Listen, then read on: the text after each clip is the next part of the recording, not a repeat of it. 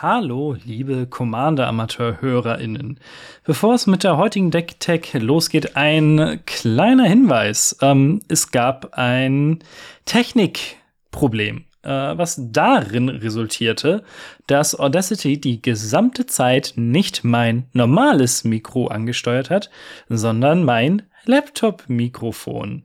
Äh, ich entschuldige mich vielmals. Ähm, es ist hörbar, aber es ist halt soundtechnisch wirklich, wirklich viel, viel schlechter als sonst. Das tut mir wahnsinnig leid. Allerdings war es schon eine halbe Stunde. Ähm, ich war schon mit allem durch, mit Post und so weiter und so fort, bis es mir aufgefallen ist. Dementsprechend wollte ich das Ganze jetzt nicht nochmal löschen. Ähm, es tut mir leid, ich werde es beim nächsten Mal natürlich wieder besser machen und ich hoffe, ihr habt trotzdem Spaß mit der Decktech zu Yedora. Commander Amateur wird präsentiert von podriders.de, das Podcast-Netzwerk.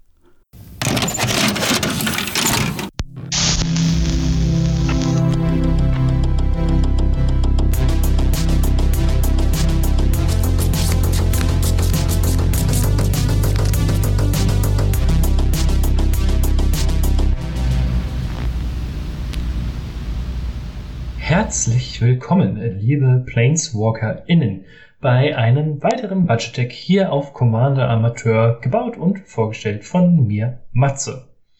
Wir hatten zur Auswahl zwei Commander aus den, ich glaube, es waren die offiziellen Commander Precons für dieses Jahr. Es ist alles ein bisschen verwirrend. Ähm, und zwar aus den Strixhaven Precons. Ähm, wir hatten äh, mit Dika einmal eine ja, äh, Sorceries und Instant Meta 1-1 Counter Commanderin, aber gewonnen hat, wie ihr vielleicht am Titel lesen könnt, J, J oder Yedora Grave Gardener. Übrigens eine äh, weiblich gelesene Figur, wie ich die deutsche Übersetzung einem verrät. Yedora kostet insgesamt 5 Mana, 4 farblos, ein grünes, 5-5 und sagt, immer wenn eine andere Nicht-Token-Kreatur, die wir kontrollieren, stirbt, können wir sie unter unserer Kontrolle mit dem, also face down umgedreht, äh, verdeckt, glaube ich, dann auf Deutsch, äh, verdeckt unter äh, unsere Kontrolle zurück ins Spiel bringen. Und es ist dann ein Wald. Mehr nicht. Wenn also irgendwas von uns stirbt, können wir es als Wald zurück aufs Spielfeld packen. Die grobe Idee des Deckes besteht jetzt darin, dass man ähm, seine Kreaturen opfert die man hat, durch diverse Effekte, dazu gleich nochmal mehr, damit rennt äh, und dadurch ähm, ja große Karten spielen kann, äh, durch seinen großen, großen Mana-Vorteil gewinnt oder eben mit äh, diversen Morph-Karten eine Art Value Grind spielt und so die Gegner langsam aber sicher mürbe macht. Wir haben natürlich einige der typischen monogrünen äh, Staples drin, wie Mana Dogs, wie, ähm, äh, ich weiß gar nicht, ob Rampant Growth drin ist. Oh, da muss ich gehen. Entschuldigung, wo kam das denn her? äh, wir haben Harrow und Roiling Regrowth drin. Hm. Ja, das sind halt so die typischen Klassiker, äh, auf die ich nicht näher eingehen werde. Das größte Problem, was ich beim Deckbau hatte, ist, dass die gesamte Strategie, und ich glaube, das hat jedes Yedora-Deck, ziemlich abhängig vom, von der Commanderin ist. Daher beginnen wir mit diversen Protection Spells. Damit ihr ungefähr wisst, was es ist. Äh, Snakeskin Veil, ein grünes für ein Instant. Man packt einen 1-1-Counter auf eine Kreatur, die wir kontrollieren, und sie bekommt bis zum Ende des Zuges Hexproof. Äh, davon haben wir ein paar in diesem Deck, denn wir wollen möglichst Eudora beschützen. Eine andere Karte wäre Withstand Death, ein grünes und eine Kreatur, die wir kontrollieren, äh, eine Kreatur, irgendeine, bekommt bis zum Ende des Zuges äh, Unzerstörbarkeit. Ähm, wir sind jetzt nicht, oder ich bin jetzt nicht komplett auf äh, dieses äh, Thema gegangen, daher muss man wahrscheinlich ein bisschen rumexperimentieren im Gameplay, was da eine schöne Mischung ist und wer das Geld hat sollte natürlich Heroic Intervention spielen. Das ist der beste Protection Spell äh, für diese Art von Deck. Dann das nächste, was ich gemacht habe, bin zu Scryfall gegangen und habe mal geguckt, was es alles in Grün für Karten gibt, die sich selbst opfern, um einen Effekt zu erzielen. Denn das ist die einfachste Fähigkeit, äh, einfachste Möglichkeit eben, um Jedora zu äh, triggern. Und hat Klassiker wie Sporefrog. Ein grünes 1-1, man opfert ihn, um äh, den kompletten Kampfschaden äh, zu verhindern, der in diesem Zug zugefügt werden sollte. Besser geht's eigentlich nicht. Dann äh, relativ neu Neverwinter Dryad. Ein grünes 1-1 für zwei farblose können wir sie opfern und unsere Bibliothek nach einem Standardwald durchsuchen und ihn zu, aufs, getoppt aufs Spielfeld bringen. Also eine Wayfarer's Bauble im Grunde genommen als Kreatur. Ähm, Klassiker Sakura Trap Elder, man opfert ihm, um ein Basic Land rauszusuchen, was getappt ins Spiel kommt. Welche ich ganz spannend fand, gerade je länger das Spiel vorangeht, umso mehr Wälder werden wir haben. Äh, und es sind nun mal alles Forests. Es sind alles Wälder. Dementsprechend ist Lanova Druid vielleicht eine ziemlich krasse Karte. Ist ganz spannend eigentlich. Äh, ein farbloses, ein grünes, 1, 2, 11. Man kann äh, sie tappen und opfern und alle Wälder enttappen. Ähm, ich glaube, theoretisch würde das so ablaufen, dass man die Druiden äh, opfert. Der Trigger geht auf den Stack, Jedor triggert und bringt sie sofort als zwei zurück. Das heißt, man könnte sie noch für Mana tappen und dann lässt man den Trigger, äh, ja, lässt man den Trigger auslösen und hat dann noch mal mehr Mana im Pool, um damit ja irgendwie Unfug zu betreiben. Eigentlich ganz gut. Äh, zu guter Letzt Magus of the Order. Zwei farblos, grün, grün, 3-3. Man kann ein grünes bezahlen, tappen und äh, den oder die Magus of the Order und eine andere grüne Kreatur opfern. Man durchsucht die Bibliothek nach einer grünen Kreaturenkarte, packt sie aufs Spielfeld und dann wird alles gemischt. Das ist dann so eine Karte, entweder müssen eure Gegner sich darum kümmern oder ihr opfert sie selbst, kriegt zwei Wälder, kriegt eine große Kreatur, die ihr braucht. Besser geht's eigentlich nicht. Äh, wenn wir jetzt aber Kreaturen haben, wie zum Beispiel unsere Mana Dogs, die wir nicht opfern können, ähm, für sich selbst, da haben wir natürlich äh, diverse Möglichkeiten. Zum Beispiel Perilous Forays. Drei farblos, grün-grün, ein farbloses, eine Kreatur opfern. Man durchsucht ähm, seine Bibliothek nach einem Standardland und äh, packt es getappt aufs Spielfeld und dann wird die Bibliothek gemischt, beziehungsweise ein Land mit einem Basislandtypen. Theoretisch könnte man sich da auch ähm, irgendwelche Dualländer raussuchen. Das Ganze funktioniert mit einer anderen Art von Karte ganz unterhaltsam. Ähm, man kann die, also theoretisch wäre es mit Eudora möglich, immer und immer und immer und immer wieder eine äh, Kreatur oder eine Karte umzudrehen und unendlich Mana zu machen. Dazu später nochmal mehr. Dementsprechend könnte man mit Perilous Forest äh, alle Wälder aus seinem, aus seinem Deck raussuchen. Das ist schon ganz witzig. Äh, Skullmulcher, äh, vier farblos, ein grünes, 3-3, Elementar, hat äh, Verschlingen, Devour 1. Das heißt, wenn sie äh, Karte ins Spielfeld kommt, können wir eine beliebige Anzahl an anderen Kreaturen opfern und Skullmulcher kommt dann mit genauso vielen 1-1-Karten ins Spiel. Und wenn Skullmulcher ins Spielfeld kommt, ziehen wir eine Karte für jede Kreatur, die verschlungen wurde. Ist also eine schöne Draw-Engine, wenn wir zum Beispiel breit gehen. Ähm, oder wenn wir das Ganze einfach nur auf dem Land brauchen, Klassiker, High Market, äh, kann für ein farbloses Tappen oder Tappen auf Kreatur opfern, wir bekommen ein Leben. Ist eigentlich ganz praktisch. Dadurch, dass wir relativ viele Länder ins Spiel bringen, wäre die eine Möglichkeit gewesen, hieraus ein Landfall-Deck zu bauen. Komplett. Davon habe ich jetzt abgesehen. Äh, ich habe aber trotzdem natürlich ein paar Landfall-Klassiker drin äh, Lotus Cobra, ein farblos, ein grünes 2-1. Wenn ein Land unter unserer Kontrolle ins Spielfeld kommt, machen wir uns einen Mana. Ähm, könnte man zum Beispiel für Paris Forays wieder opfern. Ist einfach äh, praktisch. Tireless Provisioner, zwei farblos, ein grünes, 3-2 Landfall. Immer wenn ein Land unter unserer Kontrolle ins Spielfeld kommt, können wir ein Food- oder Treasure-Token machen. Gibt uns Leben oder kann uns rampen. Perfekt. Oran Reef Hydra, Vier farblos, grün-grün, 5-5, Trampel. Immer wenn ein Land unter unsere Kontrolle ins Spielfeld kommt, packen wir einen 1-1-Counter auf die Hydra. Und wenn es ein Wald ist, kriegt sie sogar zwei 1-1-Counter. Also äh, ideal für unsere Taktik, so im Allgemeinen. Ich hatte ursprünglich noch mal deutlich mehr drin, aber ähm, die habe ich dann runtergebrochen, in, um noch ein paar mehr äh, ja, Schutzzauber, Protecting Spells mit reinzunehmen. Wie gesagt, da muss man halt so ein bisschen gucken, wie man das äh, balanciert. Dann im Ramp-Bereich ist halt nichts Besonderes Interessantes, außer Kalni Gem. Vier farblos für ein Artefakt. Wenn es ins Spielfeld kommt, müssen wir zwei Länder, die wir kontrollieren, auf unsere Hand zurücknehmen. Und wir können es tappen, um zwei äh, Mana von einer beliebigen Farbe mit ins Spielfeld, äh, also zu generieren. So. Wir haben noch ein paar weitere dieser komischen Karten. Quirion Ranger. Ein grünes 1-1. Man holt einen Forest, den wir kontrollieren, auf unsere Hand zurück und können eine Kreatur enttappen. Das können wir nur einmal im Zug machen. Bull Elephant, drei farblos, ein grünes, 4-4. Wenn ein Spielfeld kommt, müssen wir zwei Wälder zurück auf unsere Hand nehmen oder äh, Bull Elephant opfern. Script Ranger, ein farblos, ein grünes, 1-1. Flash, Flying, äh, Schutz vor Blau. Und gleiche wie bei Quirion Ranger, man holt einen äh, Wald zurück auf die Hand und kann eine Kreatur enttappen, einmal pro Zug.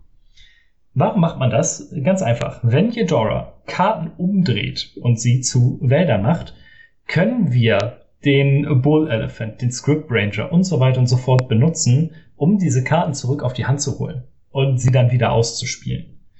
Das ist dann das, was ich meinte mit Value Grind. Damit kann man echt gut seine Gegner zur Weißglut treiben, weil man immer und immer und immer wieder die gleichen Karten spielt. Ähm, aber wir bekommen eben dadurch einen besseren Vorteil. Deswegen sind auch zwei seltsame Länder drin. Einmal Jungle Bassin und Guildless Commons. Es sind zwei Bounce Lands, ähm, die getappt ins Spiel verkommen. Jungle Bassin äh, zwingt einen dazu, einen Wald auf die Hand zu nehmen, sonst muss man es opfern. Kann für ein farbloses und ein grünes tappen.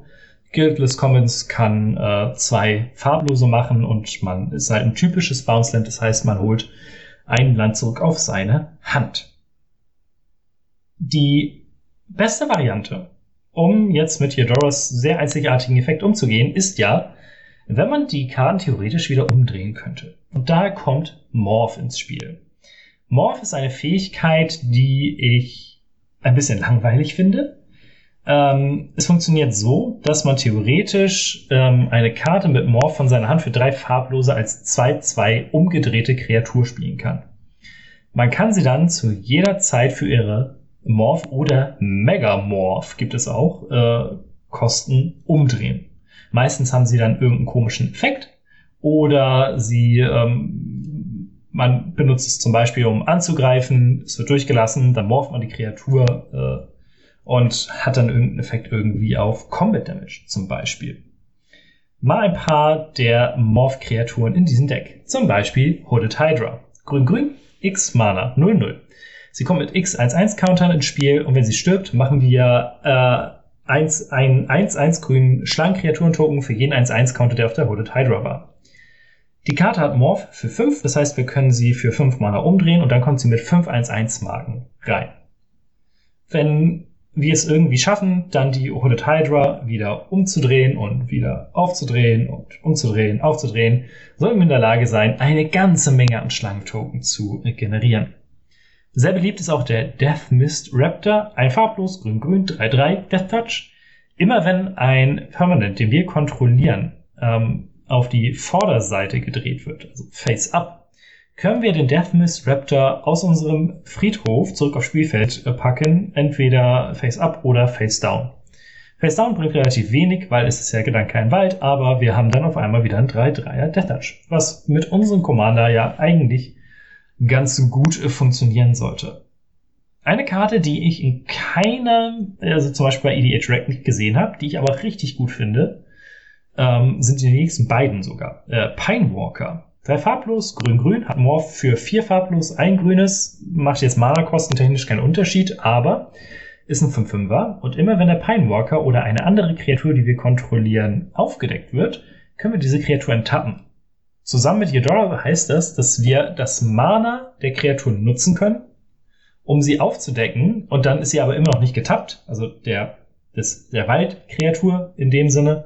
Und der Pinewalker sagt dann, cool, äh, wird jetzt enttappt. Ist einfach super. Äh, Primal Whisperer wundert mich ein bisschen, dass er nirgendwo drin war, weil, denn er ist ein ziemlich fantastischer Finisher in dem Deck. Vier farblos, ein grünes, 2-2. Äh, hat einen Morph für vier Mana, drei farblos, ein grünes.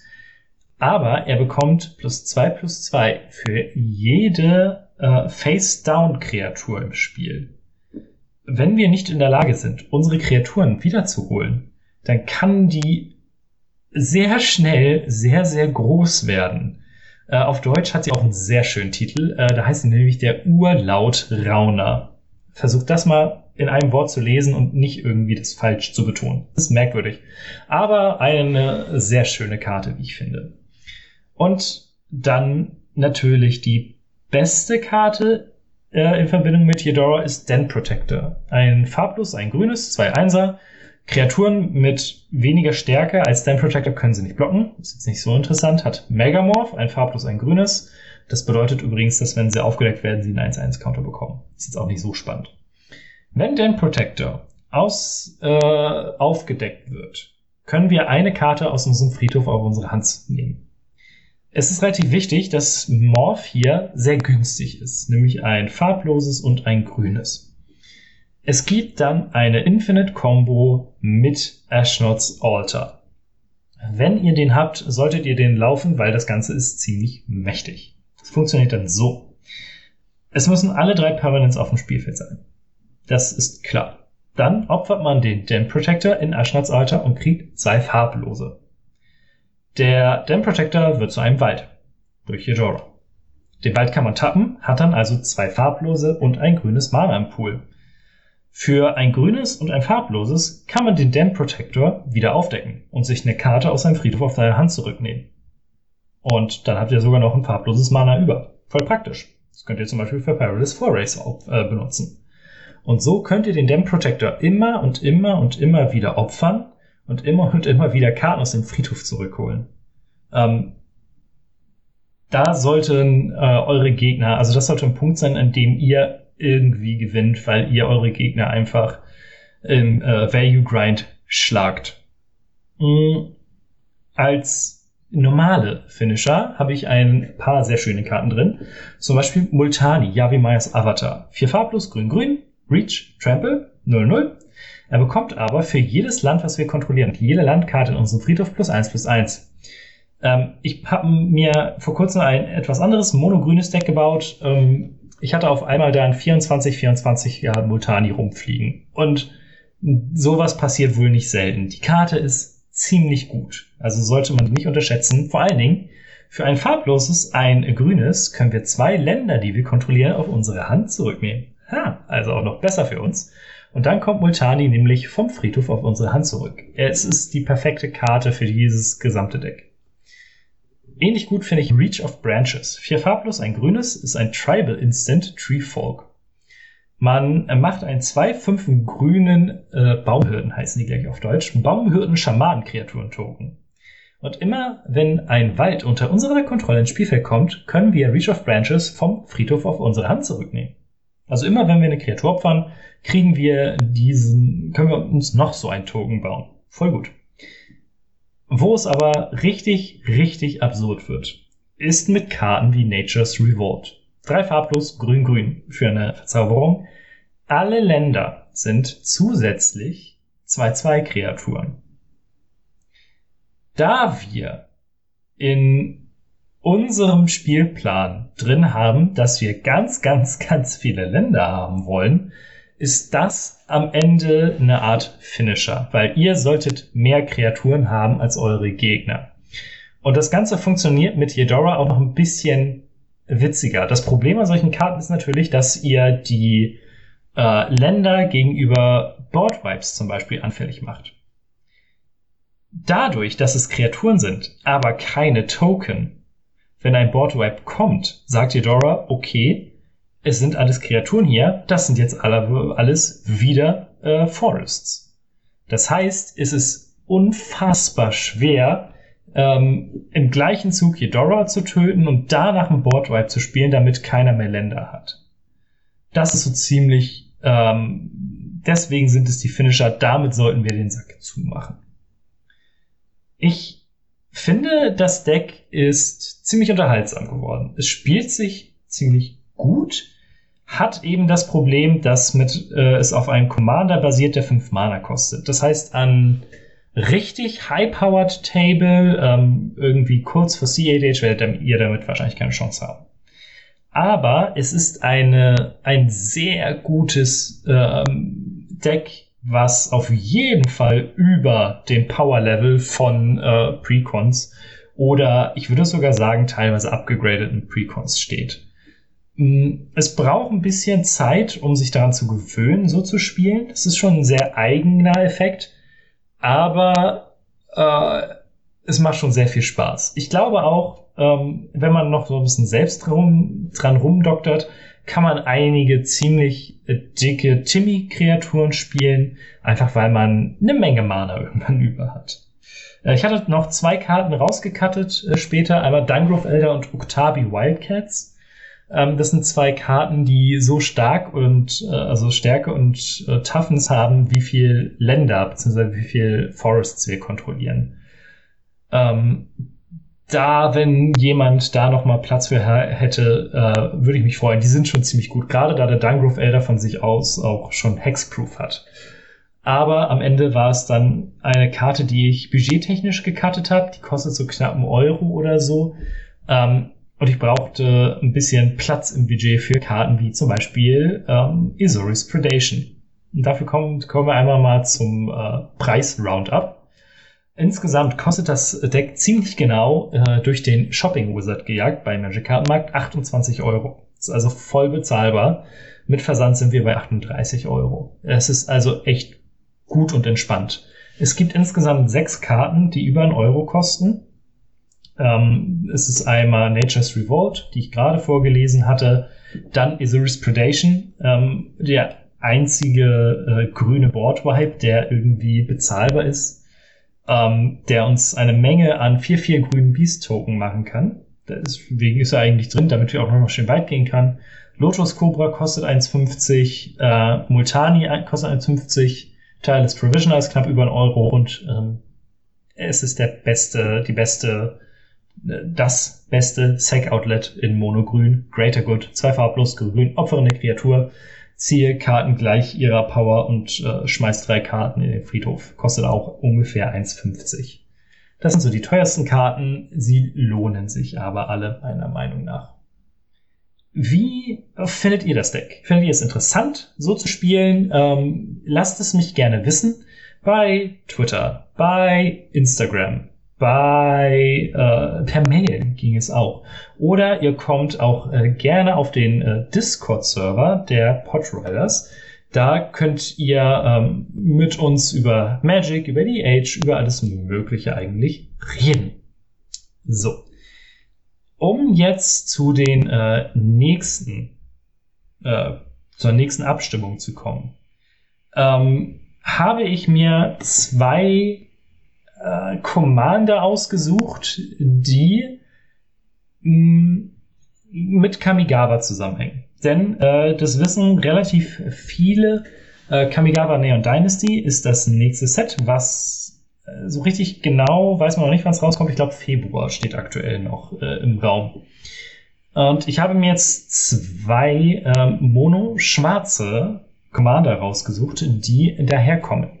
Zum einen haben wir Shirei Shizus Caretaker. Vier farblos, ein schwarzes, zwei Zweier. Immer wenn eine Kreatur mit Stärke 1 oder weniger aus äh, dem Spiel auf den Friedhof gelegt wird, können wir diese Karte am Anfang des nächsten Endsteps zurück aufs Spielfeld holen, wenn Shirei immer noch auf dem Spielfeld ist. Ähm, eine sehr interessante Karte, sehr beliebt, gerade auch in, ähm, ja, äh, in Combo Town, möchte ich sagen. Äh, dementsprechend würde ich gerne wissen, wie sich die Karte auf Budget bauen lässt. Alternativ äh, wäre Iname, Death Aspect. Vier farblos, schwarz-schwarz, 4-4. Äh, wenn Iname Death Aspect ins Spielfeld kommt, können wir unsere Bibliothek nach einer beliebigen Anzahl an Geistkarten durchsuchen, Spirit Cards, und sie auf den Friedhof schmeißen. Wenn wir das tun, müssen, müssen wir unsere Bibliothek ähm, mischen, nennt sie das Ganze. Auch eine sehr, sehr interessante Karte mit einer Art Sub-Theme, ähm, mit der man aber auch erstaunlich leicht gewinnen kann, wie mir mal aufgefallen ist. Braucht aber ein bisschen Setup. Äh, ihr könnt Also äh, gerne wieder auswählen. Wenn ihr das Ganze hier über Spotify hört, geht ihr dafür in die Show Notes, könnt da abstimmen oder ihr kommt auf den Discord-Server der Podriders und stimmt da ab. Vielen, vielen lieben Dank fürs Zuhören. Ich entschuldige mich für die paar Gähner zwischendurch. Ich weiß nicht, was mit mir los ist. Äh, es ist der Urlaubsmodus. Und ansonsten hören wir uns beim nächsten Mal wieder. Bis dahin. Tschüss.